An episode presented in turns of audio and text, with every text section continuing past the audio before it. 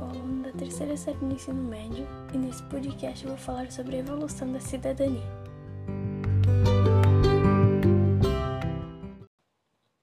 Ser cidadão é ter direitos e deveres, ser um membro pleno e igual na sociedade.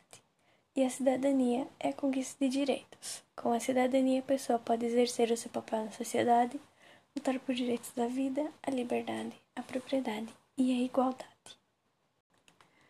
Para a cidadania ser de fato algo presente na sociedade, existe uma Carta de Direitos da ONU, onde afirma-se que todos são iguais perante a lei, independente da raça, credo ou etnia, com direito a salário digno, educação, saúde, habitação e lazer.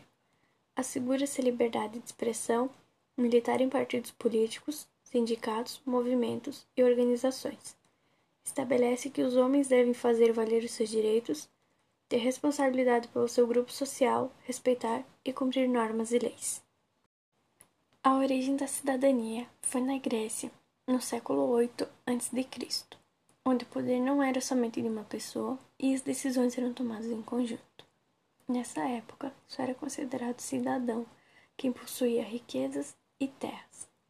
Sua próxima evolução foi para o feudalismo na Idade Média, onde encontrou diversos obstáculos, porque era somente a igreja quem tinha o poder. Era um poder hierárquico e inquestionável. Sendo assim, a cidadania não existia.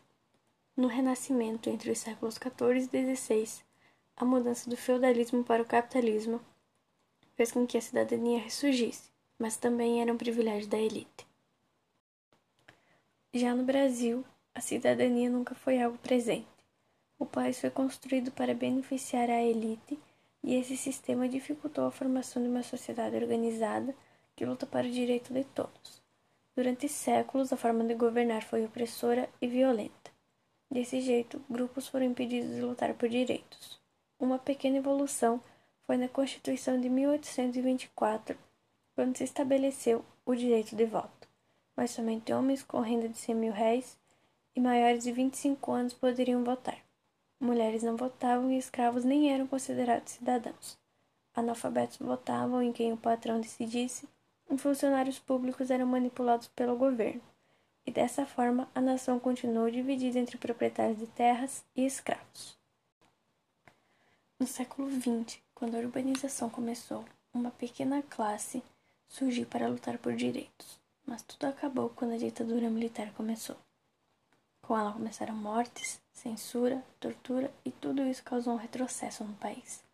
Somente na Constituição, de 1946, houve uma estabilização, porém muita coisa foi restringida.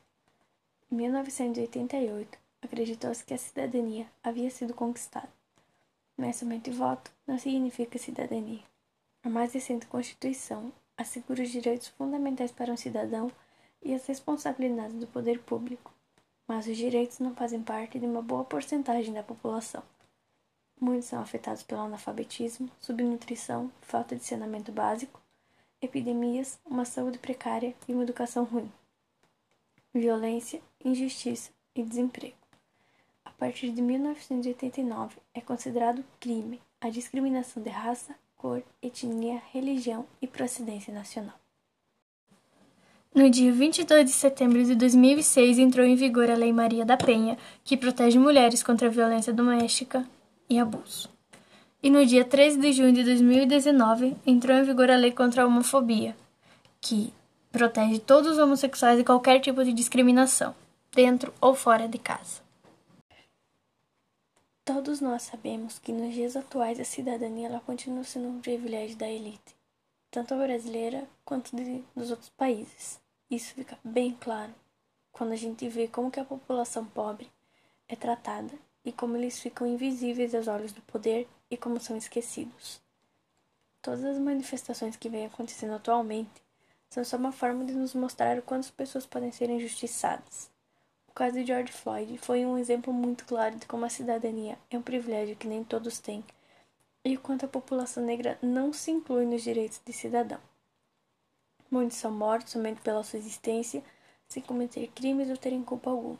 A sociedade ainda é extremamente racista e opressora com muitos grupos sociais. Pessoas sofrem, morrem e ainda são esquecidas todos os dias, mas o que importa é a vida de quem está no poder, de quem está protegido de fato perante a lei, enquanto os outros sofrem. No Brasil, o descaso com as vidas é maior ainda, onde a polícia invade casa para matar criança, some com o corpo da pessoa e nunca é penalizada por isso. Onde os direitos se aplicam nisso? Onde direito à vida está e onde o valor de cada pessoa foi parar? O descaso também acontece com muitos casos de homofobia, quando homossexuais são mortos nas ruas e nunca encontram um culpado, ou quando encontram ele e não é penalizado pelo crime. E fica ainda pior quando se trata de feminicídio. A vida das mulheres não é nada perante o poder. Todos os dias muitas mulheres sofrem abuso, são mortas, mas sempre a culpa é da mulher. A situação do país é uma forma visível de ver o quanto a vida da população não importa. São quase 50 mil mortos, pessoas precisando de ajuda, o presidente não liga para isso e pessoas de classe média e alta estão roubando o que ah, os pobres deveriam estar tá ganhando. O auxílio que seriam para os pobres. Muita gente está pegando isso. E aí você vê o descaso que é com as pessoas que precisam e não ganham, mas essas pessoas que não precisam estão ganhando. A sociedade ainda é muito desigual e retrógrada, que não aceita a evolução das pessoas, que não aceita que todos merecem ser tratados de forma igualitária. Pessoas são condenadas por crimes que não cometem todos os dias.